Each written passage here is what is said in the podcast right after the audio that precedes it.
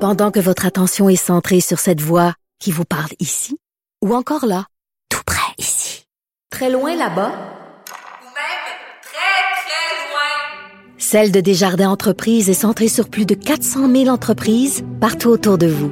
Depuis plus de 120 ans, nos équipes dédiées accompagnent les entrepreneurs d'ici à chaque étape pour qu'ils puissent rester centrés sur ce qui compte, la croissance de leur entreprise.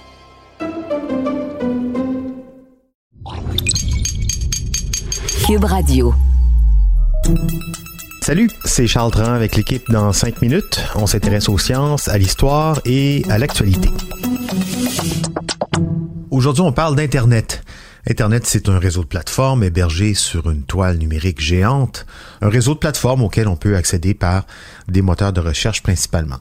Aujourd'hui, nos vies sont intimement liées à Internet, mais imaginons que tout d'un coup, Internet disparaissait. L'impact économique d'une interruption d'Internet pour une seule journée aux États-Unis, il est estimé à plus de 7 milliards de dollars, une seule journée aux États-Unis seulement. Et c'est possible. On parle de l'imminence d'une tempête solaire qui pourrait gravement perturber les systèmes sur plusieurs jours, même plusieurs mois. Donc, pour atténuer l'impact d'une panne majeure d'Internet, quelques chercheurs se sont lancés dans une curieuse entreprise, la création d'une technologie pour un réseau Internet alternatif qu'on peut installer n'importe où en quelques heures. Un réseau résilient et très low-tech. Ce projet s'appelle le Mycelium Mesh Project. Ça sent le champignon. Et Félix Pedneau nous en explique les principes et le fonctionnement. Une tempête solaire a complètement coupé la transmission du Wi-Fi dans votre ville. Ou euh, une panne de courant généralisée a atteint plusieurs centres de données et plus personne peut communiquer en utilisant le réseau.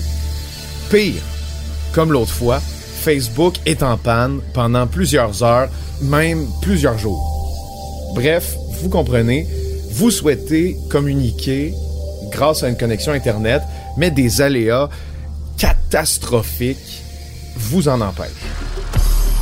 Eh bien, c'est ce qui a motivé les créateurs du Mycelium Mesh Project.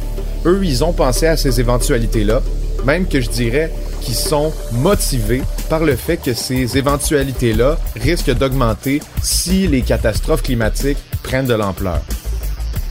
Ils ont mis au point un système complètement alternatif de l'Internet qu'on connaît et qui est hyper localisé. Ils ont mis au point ce qu'on va appeler des pôles Internet à basse fréquence.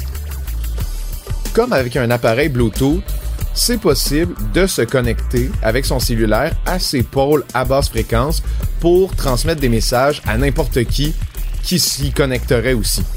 On va revenir à comment ça fonctionne, mais sachez seulement que ces pôles-là sont construits avec du mycélium, qui est la composante de base des champignons. C'est le tissu cellulaire des champignons et il peut prendre toutes sortes de formes et de solidité. Je vais pas m'étendre, mais dans d'autres domaines comme la construction, on considère que le mycélium pourrait à terme remplacer le plastique, la brique et potentiellement même des réseaux électriques parce que oui, le mycélium peut être conducteur. Et ce qui est intéressant, c'est qu'il est surtout biodégradable avec le temps. Bref, les pôles de distribution à basse fréquence sont faits de mycélium et sont comme un peu un routeur mais différent.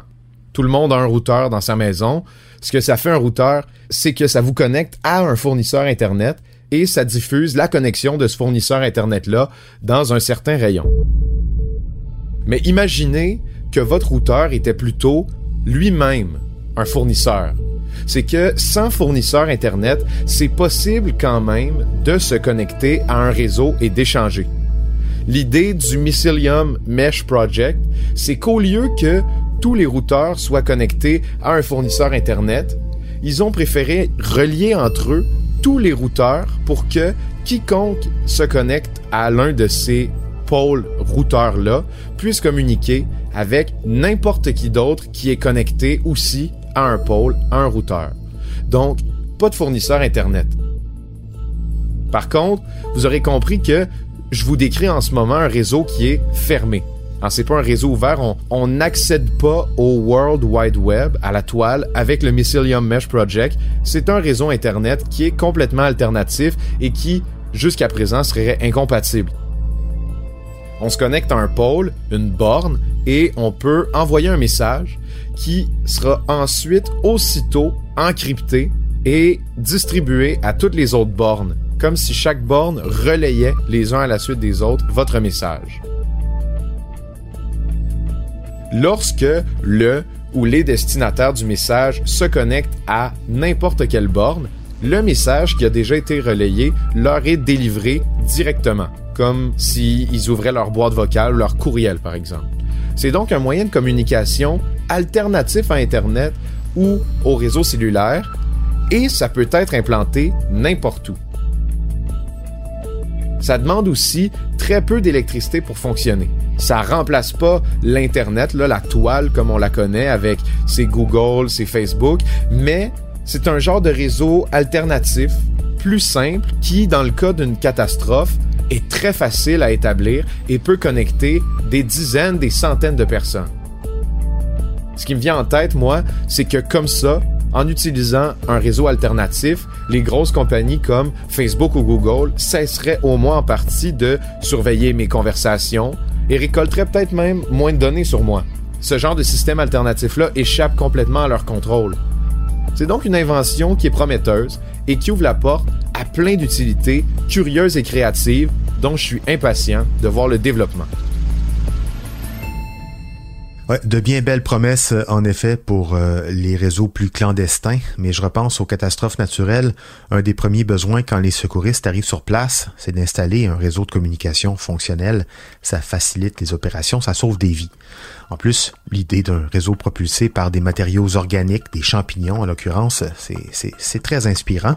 On se rapproche de plus en plus de l'univers des Schtroumpfs. Merci Félix Pedneau, c'était en cinq minutes.